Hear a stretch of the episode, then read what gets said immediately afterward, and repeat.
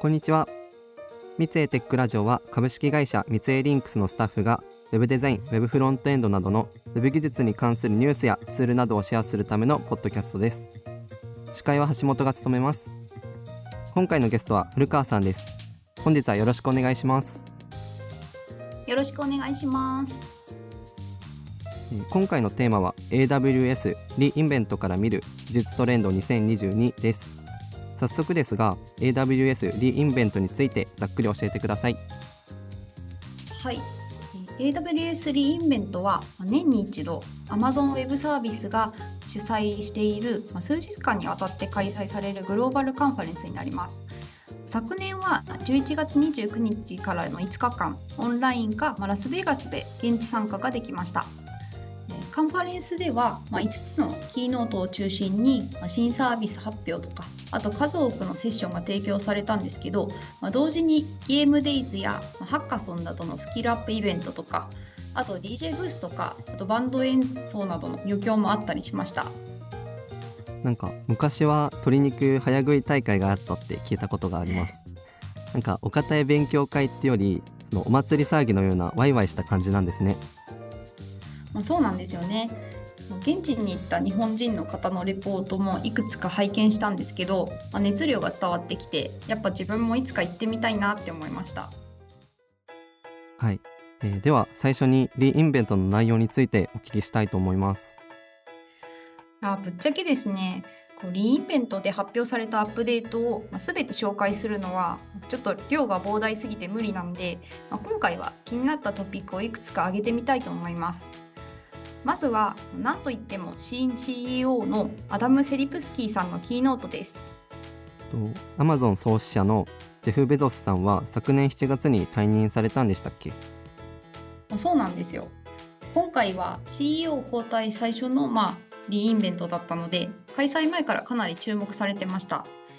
で、キーノートの中身なんですが、今年は AWS は15周年で、リインベントは10周年の節目の年だったんで、冒頭は AWS の歴史を振り返りつつ、最初はクラウドの考え方について、まあ、全然理解されなかったけど、まあ、今やいろんな事業の業務遂行に必要不可欠な仕組みになってるっていう、まあ、こう AWS クラウドの現状からスタートしました。うん、当社も AWS パートナーとして SaaS 型のクラウドサービスをいくつかリリースしてますもんね。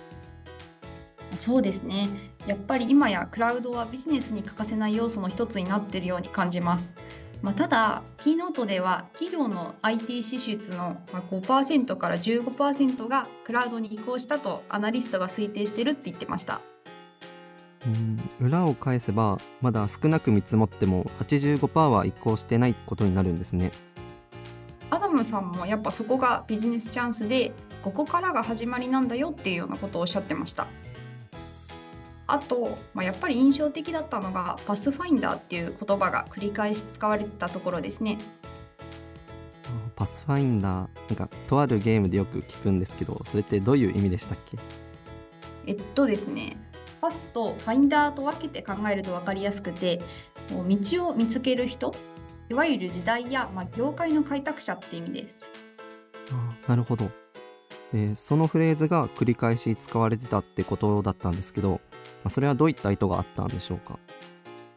おそらくですが、まこの言葉に込められた意味っていうのが大きく分けて2つあって、まあ、1つ目が AWS 自身がパスファインダーとしてクラウド黎明期から最先端で頑張ってきて、まあ、これからも先駆者としてクラウドの革新を続けていくっていうことと、まあ、もう1つがさまざまな業界にいるパスファインダーが AWS のインフラの力を借りて、まあ、それぞれの業界を変革していくっていう意味があるんだと思います。なるほど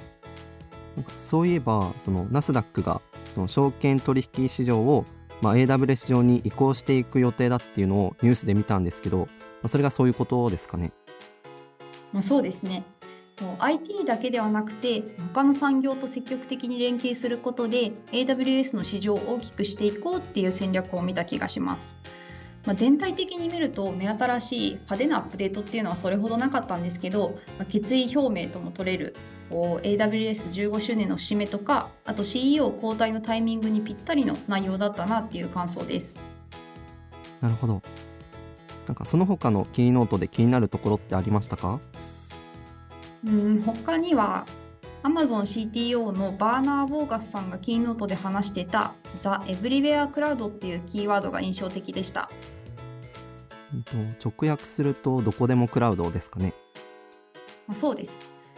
AWS が15年以上前にクラウドテクノロジーを開拓した後、まあ、クラウドインフラストラクチャーは地球上のほぼどこにでも、まあ、さらには宇宙まで到達するほどに進化するっていうビジョンです。宇宙もですか？なんかスケールが大きいですね 宇宙については、ま、AWS スペースアクセラレーターっていう宇宙産業の課題を、ま、AWS クラウドで解決するためのサポートプログラムが実際に始まってたりするんですよ。まあ今後数年間でこの流れがますます加速して、まあクラウドはグローバルに分散されて、まあ地球上のほぼ全てのデジタルデバイスやシステムが宇宙など、まあ、ありとあらゆるところで接続されるっていうようなことを、まあ、バーナーさんは自身のブログでもお話しされてました。なんかすごい壮大な話に聞こえるんですけど、まあ、でも IoT や 5G の動きを見てると絵空事とは思えませんねうん、そうですよね。あと最後にサステナビリティについてお話をしたいと思います。これは今後かなり重要なファクターになりそうな感じがしています。っていうのも、ま今回のリインベントで AWS Well Architected Framework にサステナビリティピラー、まつまり持続可能性の柱っていう項目が追加されるっていうアップデートがありました。なるほどその Well Architected フレームワークって何ですか？まあ、簡単に言うと AWS を用いて作られているシステムや、まあ、サービスを評価するためのチェックリストのことを言います。まあ、このチェックリストにはセキュリティやパフォーマンス効率など、まあ、柱って呼ばれる5つのチェックポイントがあるんですけど、まあ、そこにサステナビリティが追加されて柱が合計6本になりましたっていうニュースになります。これは、まあ、世界的に注視されている SDGs への配慮が一つにあると思います。なるほどサステナビリティはエンドユーザーがクラウドサービスやクラウド事業者を選定する時の大きなポイントにもなっているので、まあ、そういったところを組んだアップデートなんですかねうん、そうですね。まあ、それと同時に AWS のパスファインダーとしての行動責任を果たそうとしている姿勢の表れなんだなとも思います。昨年更新された Amazon リーダーシッププリンシプルにも、まあ、こうサステナビリティの項目っていうのが追加されてたようです。ザ・エブリウェア・クラウドのビジョンを責任を持って実現しようっていう気持ちが見て取れるなと思います。えーでは最後に AWS アンプリファイで注目のアップデートを紹介してもらおうと思います Amplify はミツエーリンクスのビジネスドメインにかなり関係するサービスなんですけど、まあ今回の re:Invent では、まあ本当に衝撃が走るアップデートがありました。そうですね Amplify は過去にミツエーテックラジオでも取り上げましたねそうですね。今回のアップデートなんですけど、ターゲットはま素敵な Web アプリケーションを作りたいけど、ま、フルスタック開発者になるのしんどいって思ってる人向けです。Web アプリケーションを作りたいってなると、こう HTML や CSS だけじゃなくて、サーバーサイドや API の知識とか、ま、実にいろんなことを学習する必要があります。やっぱりこうデザインの再現性からバックエンドまで全てをこなすってめっちゃしんどいですよね。まあ正直しんどいですねそんな、まあ、橋本くんをはじめとする人にお勧めしたいのが、まあ、AWS アンプリファイスタジオです。Amplify Studio は、まあ、いわゆるローコードツールで、これを使うことで Figma と作ったデザインと、まあコンテンツ管理機能などの、まあバックエンド機能を、まあブラウザーからつなぎ込んで、 React コンポーネントとして出力して、まあそれをコピペで Web アプリケーションに設置できるっていうツールになります。うんなんか話だけ聞くとすごいですね。そのローコードツールってたくさんあったと思うんですけどデザインデータの取り込みからバックエンドのつなぎ込みまでを一気通貫でできるツールは今までなかったんじゃないかと思います。うん、これ使い方も簡単で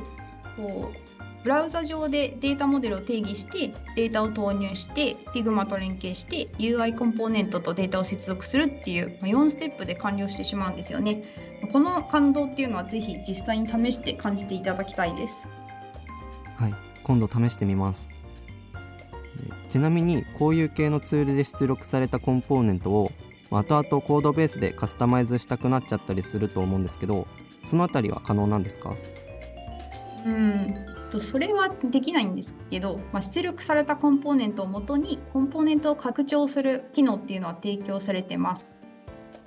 ローコードツールでざっくり作って、まあ、あとはコードベースで微調整するみたいな柔軟な開発ができそうですね。そうですね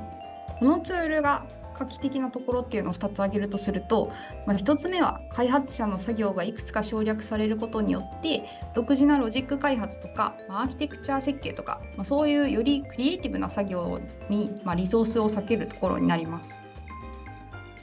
やっぱりその最近ローコードとかノーコードツールっていうのが普及してきてますけど、まあ、それらが普及することで開発者の仕事がなくなるっていうわけではなくて本当にやりたい仕事に注力しやすくなるみたいな世界が出来上がっていったら素敵ですね。